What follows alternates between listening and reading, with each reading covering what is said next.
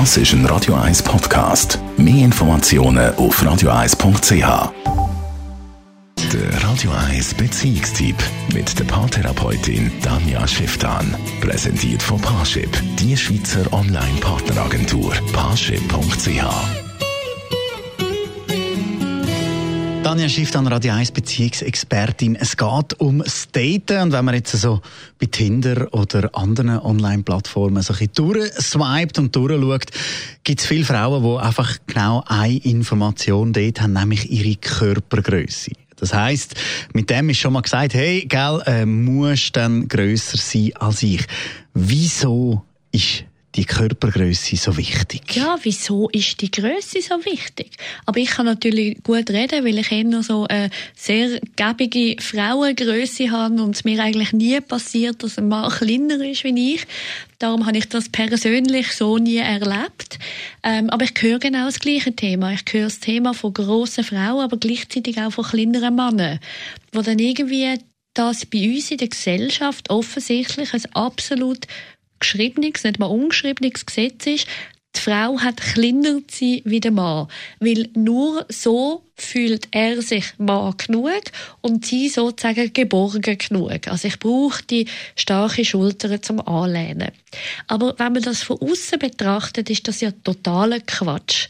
Wieso soll Körpergröße etwas über die gefühlte Situation hergeben. Also warum kann nicht ein Mann, der ein kleiner Mann ist, durchaus wahnsinnig viel Sicherheit ausstrahlen und viel Geborgenheit bieten?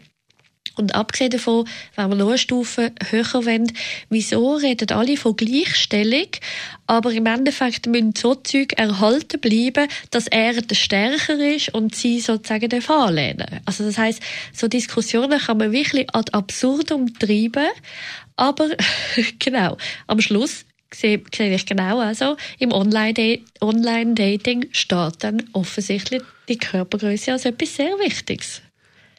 Wie begegnet man dem am besten? Also wenn man jetzt eben Gehen wir davon aus, wir haben einen, einen Mann, der eine Frau datet und dann irgendwann sagt sie, weißt, eigentlich würde man hure gut passen, aber du bist mal halt einfach zu klein. Mhm. Dann ist halt die Frage, oder? Wie steht es um sein Selbstbewusstsein? Sagt er, ja, ist okay, dann gang ich. Oder sagt er, nein, komm, wir probieren jetzt aus, wie das ist. Komm, wir explorieren es doch beide. Bist offen dafür, mal über dein Gartenhägel rauszugehen, mal zu schauen, wie fühlst du dich eigentlich mit mir?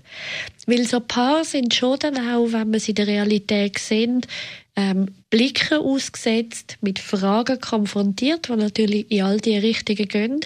Und das ist nicht so einfach. Also da muss man auf jeden Fall ein gewisses Selbstbewusstsein entwickeln, um dem auch standhalten. Also ich erlebe das immer wieder bei Paaren, die eben genau umgekehrt groß sind, also sprich sie groß, er kleiner, wo dann wie sagen, ja, ich habe mir das eigentlich nicht gesucht, aber wo es dann halt so war, habe ich das wie mit in Kauf genommen, aber es ist im Fall schon immer wieder ein Thema. Also das heißt, wie bei allen Unterschiedlichkeiten ist das eben auch eins, wo Leute nicht sich bewusst sind, die mit dem nicht konfrontiert sind.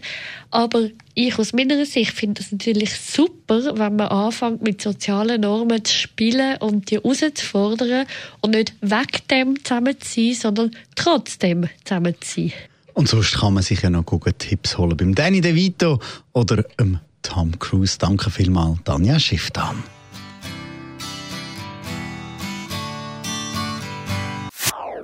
Das ist ein Radio 1 Podcast. Mehr Informationen auf radio1.ch.